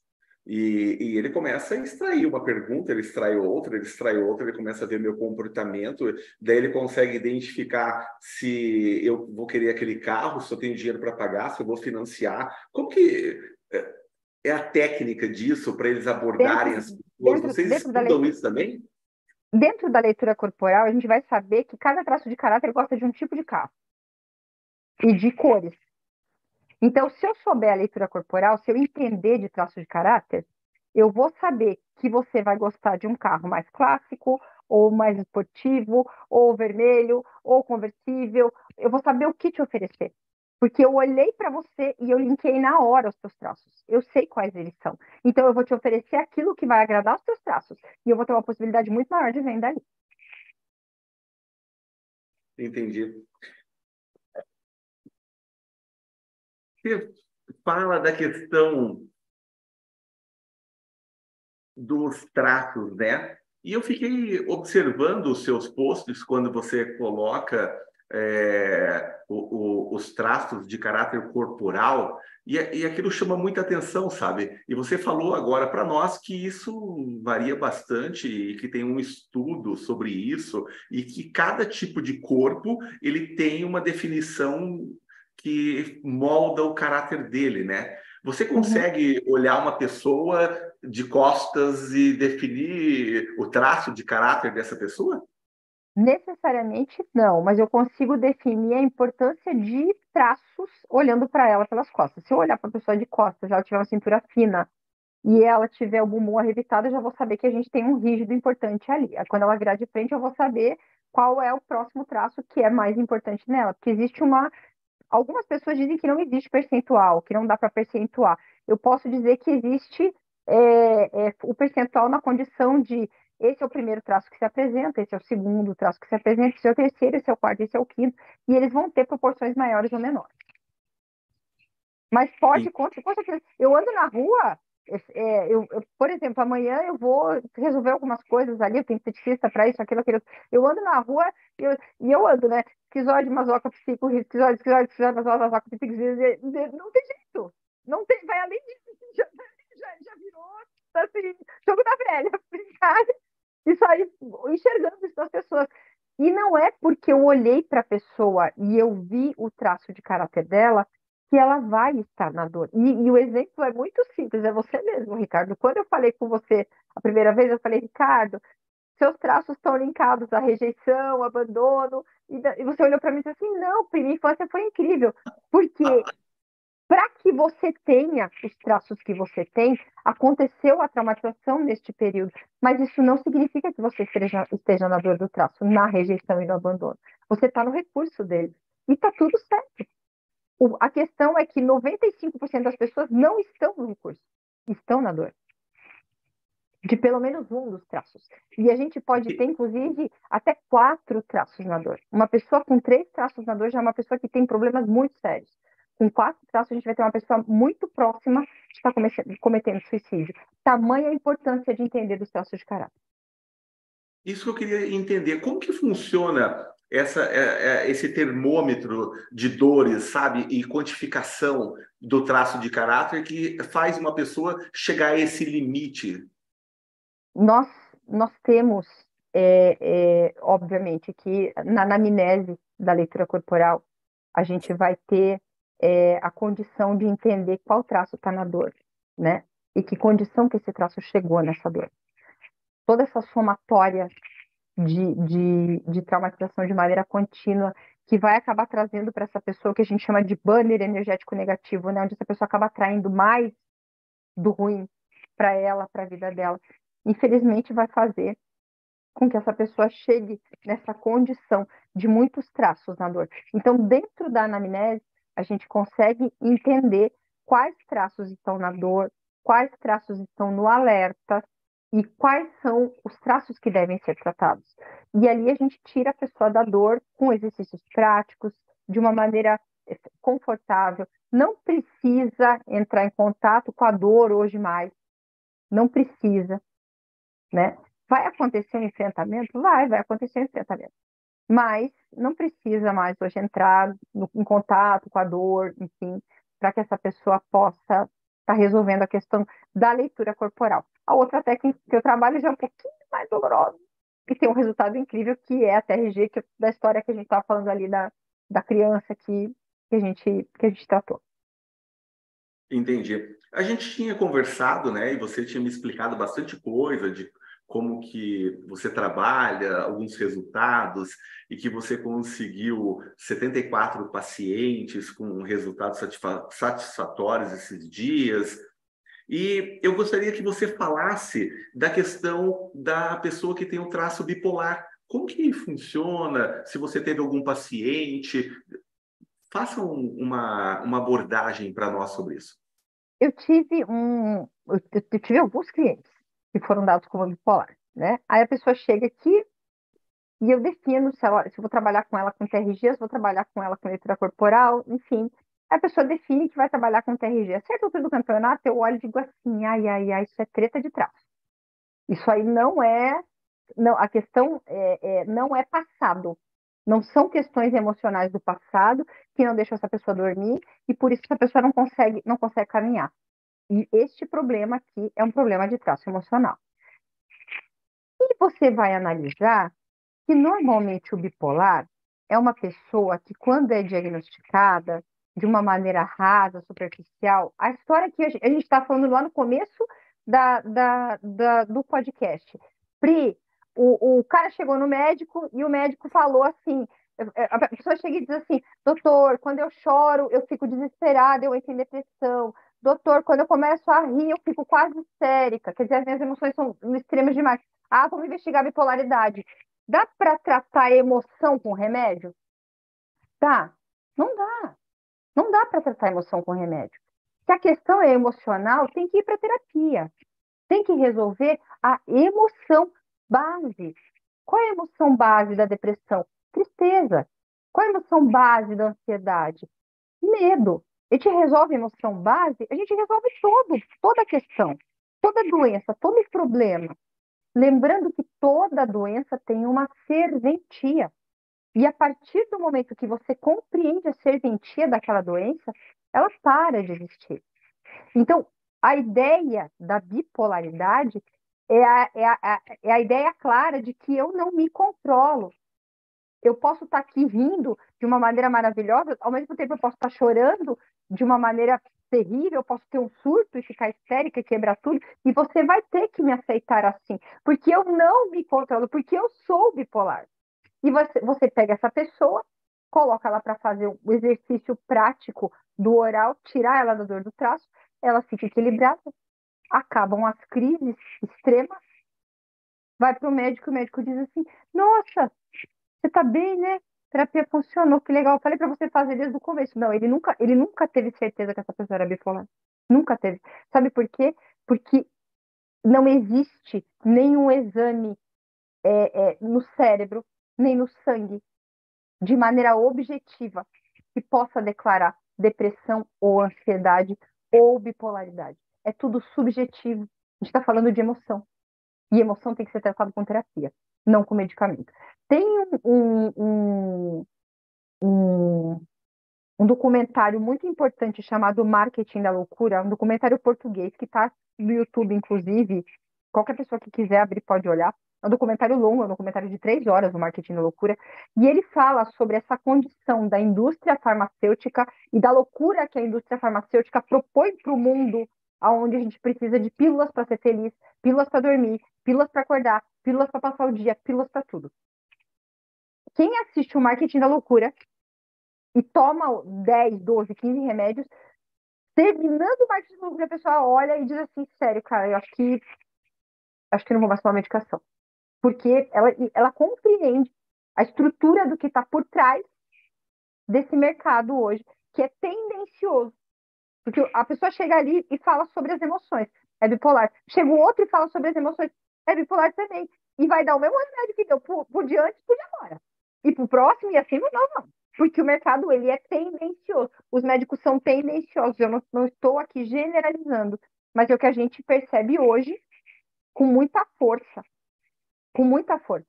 Então, quando a pessoa, quando eu entendo que a pessoa precisa de um psiquiatra, um borderline, precisa de um psiquiatra. Isso não é problema de traço de caráter. né? É uma condição psíquica, é uma disfunção neurológica. Então, essa pessoa precisa de um psiquiatra. Mas se essa pessoa precisa de um psiquiatra, o que você vai fazer? Eu vou indicar para ela um psiquiatra integrativo, uma pessoa que vai trabalhar no todo, junto comigo, para que a gente consiga deixar essa pessoa o melhor que ela puder. Priscila, teve algum caso assim emblemático que você conseguiu recuperar a pessoa do bipolar e ela não usa mais medicamento, ela consegue tem, dormir controla tem, um a ansiedade. Caso, você poderia caso, contar algum caso para nós? Tem um caso que a gente pegou que a pessoa foi tratada como bipolar durante 20 anos.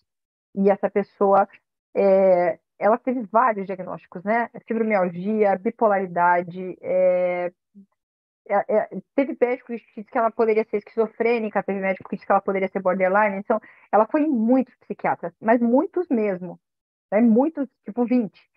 E foi em muitos psicólogos, também passou por vários terapeutas e ela não tinha resultado. Quando ela chegou para mim, ela disse, Priscila, você é minha última esperança. Quando eu, quando eu encerrei a cal, eu falei, meu Deus, como assim a sua última esperança? E o que ela quer dizer com isso, né? Vai se matar se, se não se resolver aqui comigo? Eu não quero esse peso para mim de presente, não quero. E pensei comigo, tudo bem. Eu gosto de desafio, né? As, as minhas amigas terapeutas, que, que, se formaram muitas de mim, elas olham pra mim dizem, Priscila, você é faca na caveira, só pega caso brabo, cara. Eu pego ali depressão, tá tranquilo, o pessoal vem né, Priscila, tudo torto, tá bom, vamos lá. Aí começamos a trabalhar e tudo mais essa pessoa tinha dores no corpo, porque fibromialgia é a resistência que você tem à quantidade de dores que você sentiu ao longo da sua vida e que agora vão aparecer no seu físico para gritar: vem cá, tem que resolver. Então, ela tomava medicação para fibromialgia, ela tomava, assim, ó, por tudo que eu me lembro, tá? Se não me engano, 17 comprimidos por dia. Então, tinha ali Rivotril, tinha Biperideno, tinha é, é, é, omeprazol, tinha. É, olha, eu, eu vou falar demais aqui porque eu não vou lembrar, realmente muito remédio. Quando essa pessoa terminou o tratamento comigo, ela não usava mais medicação para fibromialgia, ela não sentia mais dor no corpo. Ela não usava mais. É, ela tomava oito comprimidos de carbamazepina por dia para controlar a bipolaridade. Ela não tomava mais nenhum. Que coisa tá abençoada. Falando, a gente está falando de 26 sessões. Foi o, o, tratamento mais longo que eu, que eu fiz. E, e, assim, de uma maneira incrível, essa pessoa foi no psiquiatra, sentou com ele, explicou para ele tudo. Ela mesma admitiu, ela falou para mim assim, Pri, eu queria chamar atenção. Eu queria chamar atenção. Eu estudava antes de ir no psiquiatra. O que eu precisava falar para ele, para ele me dar mais um remédio, porque eu queria mais atenção do psiquiatra. Eu dizia para ele, se eu tivesse 30 dias de sono e fosse na sessão, eu dizia para ele assim: ah, esse, eu não estou dormindo bem. Se, se, as últimas duas noites eu tivesse acordado uma vez, eu dizia que eu não estava dormindo bem, porque eu ganhar mais medicação e eu ia ganhar mais atenção do médico. Então, é sobre você compreender qual era a serventia daquela doença. Então, quando ela entendeu que aquela doença servia para ela ter atenção, porque ao longo da vida dela ela se sentiu abandonada, e daí nós temos um oral na dor, né? Tratado, sumiu a bipolaridade, porque não tinha mais serventia a doença, porque ela não precisava mais da atenção do médico. Ela mesma estava dando toda a atenção que ela precisava para ela. E isso se tornou suficiente. Ricardo, no final, é sobre você estar tá inteiro. A gente não está falando de mudança, porque mudança é você pegar a água, transformar, transformar não, mudar para gelo colocar na pia, ela vira água de volta com um sabor levemente diferente, mas continua sendo água. Eu estou falando de você pegar uma muda pequena, machucada, comida, as folhas comidas de formiga, desestruturada, com as raízes para fora da, da terra, e que todo mundo acha que não vai dar nada, e transformar isso numa árvore gigantesca, frondosa, dando frutos inteiros. Porque é só na sua inteireza que você é capaz de dar frutos inteiros para a pessoa em todos os sentidos na sua vida. E, se não, e, e, assim, se você pega uma árvore e poda, corta ela, ela deixa de ser uma árvore, ela pode voltar a ser aquele broto machucado? Nunca mais. Nunca mais. Uma árvore vai ser uma árvore, ela pode até ser cortada, mas ela vai continuar sendo uma árvore. Então, é sobre mudar totalmente a tua estrutura e tudo que você acredita para ter uma vida incrível, para ser a sua melhor versão. Viu, Priscila? Quando você fala da pessoa se sentir abandonada, da pessoa desejar uma atenção, eu, eu consigo observar nessa sociedade que nós vivemos hoje as pessoas clamando por atenção. E é uma, é, é, eu vejo na minha área, eu vejo no meio onde eu vou, e isso Porque é uma tudo, né, cara? É. Hoje tudo, né? E, uma constante, e, né? Entra nessa questão também do tratamento e as pessoas é, chegarem nesse nível, né, de procurar o tratamento porque não tem atenção devida em casa, da família. Como que funciona é, é, essa questão voltada à atenção? Eu acho que existe uma condição muito grande hoje em toda a nossa sociedade de dependência, dependência emocional. Então, assim, eu não busco uma pessoa para caminhar do meu lado. Eu busco uma pessoa para estar no meu colo ou para que eu carregue com mochila atrás de mim, como pedra. Então, dentro dessa condição, eu já vou estar linkada a alguém com dependência emocional. Ou eu vou ser codependente, ou eu vou ser o dependente, de alguma forma. Nesses relacionamentos, nós vamos encontrar pessoas vítimas. E como eu comentei com você, o banco da vítima é confortável, né? O banco da vítima é um banco muito confortável. Porque é muito fácil você estar tá sentado dizendo para o outro: Ah, você viu o que ele fez comigo? Ai, olha como eu sofro. Ai, olha o que eu passo no meu trabalho. Ai, olha como não sei o quê. Ai, ai, ai. E todo mundo. Sua vida é tão difícil. Meu Deus, como você aguenta isso? Ai, porque é tão duro. E eu estou recebendo atenção do jeito errado. E eu estou oferecendo os meus pedaços do jeito errado, e a gente vai ter pessoas aí num grau de dependência emocional muito grande, aonde eu não me permito ser feliz, porque eu não vou ter mais atenção, aonde eu não me permito ser saudável, porque eu não vou mais ter atenção, aonde eu não me permito ter relacionamentos saudáveis, porque eu não vou mais ter atenção. Não vai ser um relacionamento tóxico, eu não vou gerar preocupação em ninguém. As pessoas não querem gerar atenção do jeito positivo. Eu amo que todo mundo chega para mim Priscila, nunca tem problema, tá sempre com sorriso na cara, tá tudo ótimo, tá tudo perfeito. Tá, tá tudo perfeito, tá tudo certo. Porque tem que estar tá certo aqui dentro. É sobre eu não aceitar mais qualquer coisa. É sobre eu não mais aceitar abusos e estupros emocionais de maneira consecutiva das pessoas que vêm na minha volta para estar tá sentado no banco da vítima e ser mais um para precisar receber necessidade de migalha do outro. Não. É me portar como um adulto perante a vida e enfrentar ela como um adulto. Eu, ouvindo você, eu lembrei de um podcast que eu ouvi esses dias e a entrevistada era a Elaine Ourives, ela é escritora, ela tem, ela é mentora, ela tem um curso, né? E ela trata essa questão também, ela fala muito dessa questão da vitimização. E ela traz o exemplo da vida dela, de superação, como ela conseguiu, e ela fala de, do poder da, da, da vibração e daquele poder que você emite uma palavra e ela, e ela volta para você porque você está naquela sintonia.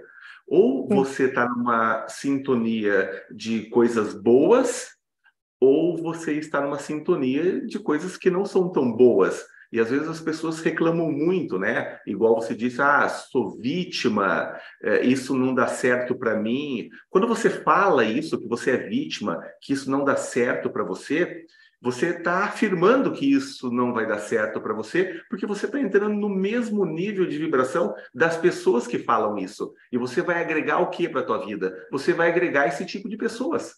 Agora, quando você traz é, uma alegria e você fala que você é uma pessoa do bem, que você está feliz, é abundante, as coisas estão acontecendo na sua vida, vai aparecer pessoas do bem, abundante, é, pessoas para ajudar você prosperar e as coisas acontecem, sabe? Então, cada vez mais eu acredito mais nisso. Eu só queria citar ela porque a, a, a entrevista dela no podcast do JJ foi contagiante. Eu me emocionei por várias vezes ali.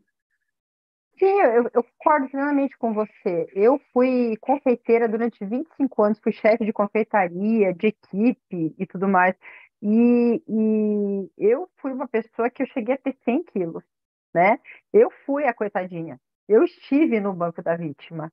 Eu fui uma mulher doente, a mulher fragilizada, a mulher que todo mundo se preocupava, a mulher que que é, a dona Jura, né, a briguenta, a, a que batia em todo mundo, eu fui essa pessoa, eu estive nesse lugar.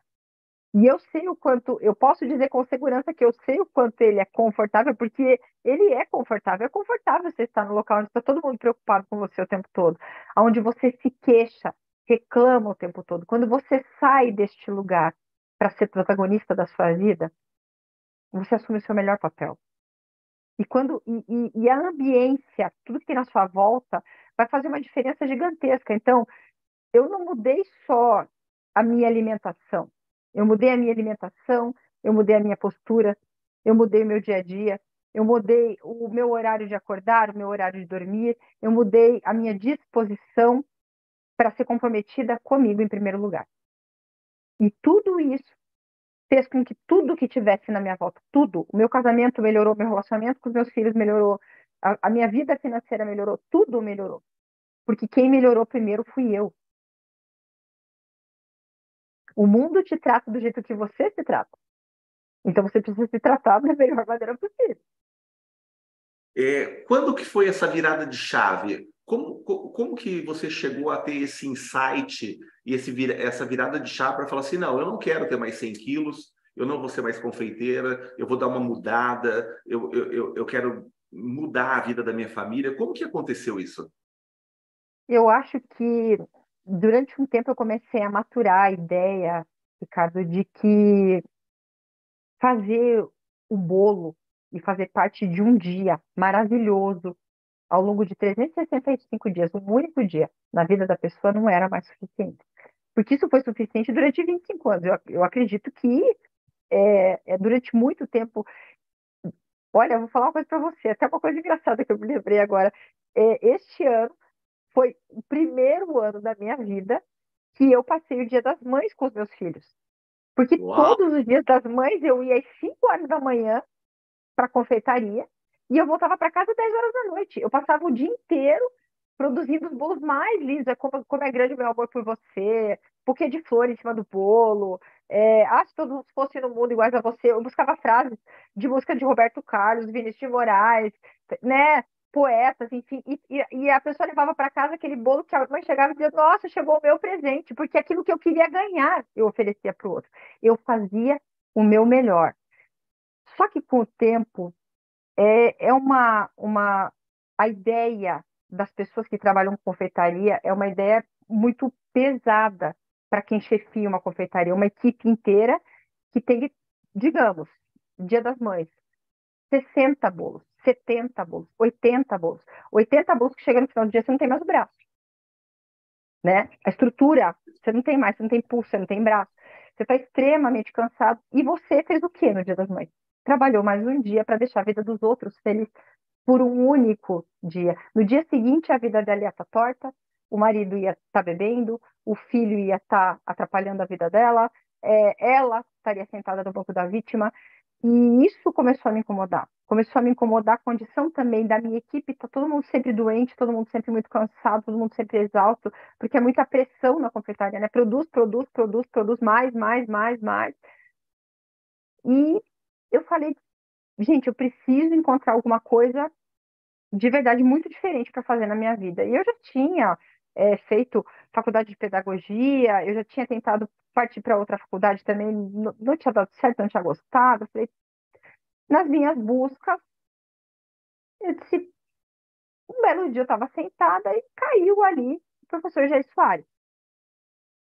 E eu fui assistir o mini curso dele, terapeuta de resultados. No final do mini curso tinha a proposta para você se tornar terapeuta da técnica que ele oferecia a TRG. O professor Jair Soares é um psicólogo, né, que tem várias formações no campo holístico, PNL, hipnoterapia, enfim, ele foi hipnoterapeuta durante muito tempo, e ele criou a técnica da TRG, que é a terapia de reprocessamento generativo, onde a gente reprocessa todo o campo emocional da pessoa, da infância até os dias de hoje, e com isso toda a condição de traumas que ela teve. E, e eu me apaixonei, me apaixonei perdidamente. É, me formei, depois disso eu nunca, nunca mais parei de estudar, nunca mais parei de atender. E, e eu comecei a atender de um jeito muito engraçado, assim, né? Porque eu ia para a padaria de aplicativo e voltava de aplicativo para casa. Então, eu dizia para o motorista do aplicativo assim: ó, eu vou me formar terapeuta e eu preciso de cliente gratuito, eu estou oferecendo meu atendimento de maneira gratuita, porque eu preciso fazer o meu trabalho de final de curso e eu preciso atender gratuitamente. E eu fui lá, fui atender 25 pessoas gratuitamente. O cara dizia para mim assim: tá, você me atende, mas você atende a minha esposa também? Aí faz eu e ela para você e ela. Aí vinha lá, ele dizia, aí minha sogra também quer, você vai, pego você também. E, e menino, 25 clientes gratuitos foi, foi, foi como eu comecei. Que bacana. Um desses 25 clientes gratuitos me trouxe os meus nove primeiros clientes de 50 reais. E esses clientes trouxeram os meus clientes, porque eu comecei a escalar a sessão e dizer assim, olha, eu estou fazendo para você por 50, mas na verdade a minha sessão é 80. Se você oferecer para alguém, diz que é 80, tá? Pode oferecer isso que é 80 reais. Eu, eu tô com vaga, tá? E assim eu fui crescendo, crescendo, crescendo. Hoje eu tenho uma clínica, sete terapeutas, é outra estrutura, é outra vida, é outro valor, é outro, é outro. Hoje não é mais preço, hoje é valor, né? Já é, é outra estrutura. Mas foi um trabalho para, de verdade, foi um trabalho maravilhoso. E hoje, hoje, eu tenho orgulho de dizer que na minha agenda eu tenho cinco espaços para pro bônus e eu atendo cinco pessoas de maneira gra totalmente gratuita, totalmente gratuita, uma vez por semana. E esse é o meu presente para Deus. Essa é a minha parte com Deus. Porque existem as pessoas que não têm condição nenhuma, estão numa situação de vulnerabilidade, e, e, você sabe que a única coisa que essa pessoa precisa é resolver o emocional para a vida dela dar uma guinada, para ela sair de tudo aquilo que ela vive. Então, eu hoje tenho uma lista de espera extensa. Mas se você tiver paciência e quiser ficar nela, você vai ser atendido por mim gratuitamente, se você não tem condições, porque eu vou atender. Que maravilha, parabéns. Obrigada. Deixa eu te falar, você falou da ambiência, né, que acabou mudando, né? Eu entrei nesse mundo digital recentemente, a ambiência começou a me contagiar também. E daí é. eu acabei ouvindo umas pessoas em lives, fazendo uns cursos, lendo alguns livros, e cada dia eu me contagio mais. E isso está sendo uma constante. E todo dia eu aprendo algo novo, aparece uma pessoa nova na minha vida, e tudo coisa boa, do bem, e está sendo muito agradável está muito abundante, as coisas estão acontecendo muito de uma forma assim muito, muito, muito gostosa. Eu diz, coloquei um hábito mentor, na minha vida agora. Oi? Como diz o nosso mentor preferido, quando a maré sobe, todos os barcos sobem juntos, né? Sensacional o jargão do Jonas. Jonas Kass, meu amigo, meu mentor, grande abraço. Ele fala isso mesmo, quando a maré sobe, todos os barcos sobem. Muito bacana. Eu comecei a escrever todos os dias também, sabe? Tendo insights e estou levantando cedo. A... O objetivo é cinco horas, mas eu levanto cinco e meia porque a academia só abre às seis. Então eu levanto cinco e meia, seis horas vou para academia, daí volto para casa. Agora que estou em férias escolares com a minha filha, né? Então, eu não preciso levar ela na escola, eu já volto, tomo café, depois venho para o trabalho. E o dia, ele vai até até acabar, e não acaba tão cedo, sabe? Então, às vezes, meia-noite é e meia, uma hora. É que, é então, tá bem corrido. Hoje, por exemplo, estamos aqui conversando e, e, o horário tá indo, né? É, sobre isso. Eu sigo um, um grande influenciador no Brasil, que é o Pablo Marçal, e ele fala uhum. a respeito do trabalho dele também. Ele levanta quatro e meia da manhã e ele fala que ele não tem hora para ir dormir. E ele não conhece ninguém ainda que acorda mais cedo que ele e vai dormir mais tarde que ele.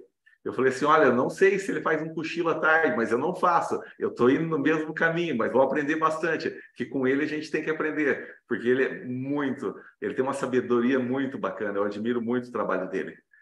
Uhum. É, só para a gente tentar dar uma continuidade aqui na nossa entrevista, já ficou tarde também, né? Eu sei que você tem compromisso amanhã.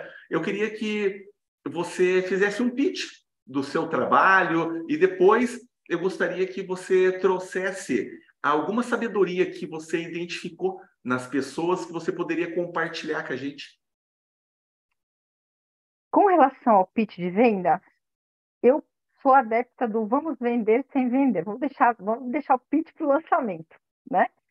Se você quiser é, é, ser atendido por mim com leitura corporal, se você entende que a leitura corporal, de alguma forma, vai te ajudar, vai ajudar você a vender o seu produto ou o seu serviço.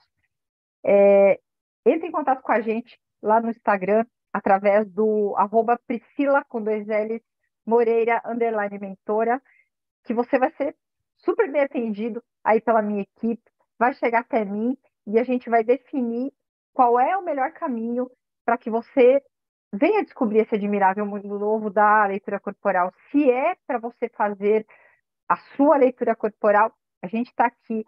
Se é para você fazer uma mentoria, nós estamos aqui também. Agora, sobre a. Eu acho que sobre sabedoria. De, de, deixa eu fazer um adendo antes sobre sabedoria que eu ouvi hoje. Eu fui num amigo meu no Minho, um grande abraço ao Minho, foi cortar o cabelo lá e conversando com ele, e ele tem visto algumas postagens minhas, e ele falou assim, Ricardo, então o que é o conhecimento para você? E me questionou, a gente bateu um papo, expliquei o que, que eu entendia pelo conhecimento, e dele falou assim, sabe o que aconteceu comigo? Eu fui comprar um, num comércio da cidade, é, determinado produto e uma pessoa me abordou e falou assim: o senhor não compraria para mim um pacote de bala de goma para eu poder vender e arrumar o dinheiro do meu almoço? Dele olhou para o rapaz e falou assim: Não, eu compro. Se você varrer a frente da minha, da minha empresa, é em tal lugar, é só a folhagem que tem lá. Daí o cara falou assim: Eu vou. Daí ele falou: Então pode ir que eu chego lá. E daí o rapaz foi, varreu a frente da empresa, ele comprou, ele perguntou quanto que custava, ele falou, ah, 25, ele falou, tá aqui o dinheiro, e deu um pouco a mais para o cara almoçar ainda. E daí eu falei para ele, falei assim, Minho, isso é sabedoria. Você ajudou o próximo com o conhecimento que você tem. Você não tem ideia o tamanho da ajuda que você deu, porque uma palavra de uma pessoa que já está no mercado, em detrimento de quem não está no mercado, essa pessoa ela pode ter como um impulso para ela fazer a caminhada dela. Quantas pessoas se deram bem na vida e saíram da sarjeta? Quantos escritores americanos famosos que eram moradores de rua e hoje são multimilionários? Enfim, pode falar a sua palavra agora, minha amiga. Eu acho que a gente vai entrar, a gente entra sempre numa máxima que eu, eu vim, vim compreender essa frase não é minha, mas é, eu vim compreender o quanto ela é importante trabalhando como terapeuta. Conversa gera reflexão e reflexão gera transformação. Tudo que você que você consegue compreender de maneira clara, objetiva sobre você mesmo, vai fazer com que mais uma parte de você transforme para algo incrível, para algo melhor. Então, é, é uma condição muito importante da gente entender que às vezes tem pessoas que, que comentam comigo assim, ah, Pri, mas fulano de tal é ruim, Beltrano é ruim, tal família lá é de gente ruim. Gente, quando você está dentro de um lugar, de uma ambiência, a gente está falando tanto de ambiência hoje, né? Em todos os lugares, as pessoas falam tanto de ambiência, de você viver numa ambiência boa. E quando você vive numa ambiência que toda ela é negativa, eu quero que você compreenda que aonde tem fumaça, se a gente pega e a gente acende a fogueira dentro de uma casa, a fumaça não vai escolher em que ela vai pegar, ela vai intoxicar todas as pessoas. Então, se você está num ambiente positivo e a sua visão de mundo inicial, de família, de projeção de família, ela é boa, ela é positiva, você vai carregar isso ao longo da sua vida e você vai repetir isso ao longo da sua vida de uma maneira positiva muito legal. Mas se inicialmente o seu olhar para o mundo é tóxico, é venenoso, porque a fumaça pegou todos, você também vai repetir isso. E é sobre crescer e entender isto para poder realmente mudar tudo e fazer algo novo. Não é sobre como você começou, mas é sobre como você vai terminar. Porque você pode começar de um jeito muito ruim, se atropelar ao longo da vida e terminar de um jeito lindo. Né? Vai depender do que você fizer com você mesmo. E se cada um cuidar de si um pouco melhor hoje, cara, nós vamos ter uma humanidade incrível. Incrível. Sensacional. Priscila Moreira, Instagram, Priscila Moreira, com dois L's, underline mentora. Priscila, foi sensacional a nossa conversa. Foi melhor do que eu esperava, sabe? O teu conhecimento é, agrega, é contagiante. Você tem uma alegria assim que transborda, sabe? Eu só tenho a agradecer você. Obrigada, muito obrigado. Ricardo, eu quero dizer uma coisa muito importante. Você é um homem incrível. Você tem um conhecimento incrível. Eu acredito, de verdade, que a gente ainda vai dar muita, muita risada junto. Sentadinha, melhor dar pra ela lá em Cancún, viu bem? Lá em Cancún, que Amém. é bom. Não, Amém. Nós, Obrigado, nós, querida. Nós, nós, vamos dar muita risada junto ainda, falando, olha, lembra lá do nosso começo? Hoje a gente está aqui, né? Verdade. Com, com muito Isso aluno, é... muito de um jeito muito divertido, tá muito legal. Semana que vem você falou para mim, faz o pitch de venda, Pri. Dia 8 eu vou dar um aulão aí para quase 600 pessoas, vou fazer um belo pitch de venda, fica tranquilo. Aqui, se o pessoal quiser me procurar, vai lá, que vai encontrar conteúdo muito legal sobre leitura corporal. Se você quiser me acompanhar no Instagram, você vai encontrar um conteúdo muito legal de leitura corporal. A gente tem a gente tem um trabalho muito legal ali no Instagram, está preparando uma parede muito bonita para que você chegue lá e encontre tudo que a gente puder estar tá falando sobre linguagem corporal e leitura corporal. Eu desejo, Ricardo, que a sua vida seja linda. Muito obrigado, viu? Gratidão. Amém. Aos amigos abençoados de Blumenau que tem a Priscila aí no seu quintal. Acolham cada vez mais a nossa mentora. Priscila, grande abraço. Vá com Deus, fique em família e quero agradecer todo mundo aí que está apoiando o projeto Sabedoria. Todos. Obrigada, querido. Beijo. Um grande abraço e um beijo no coração de todos.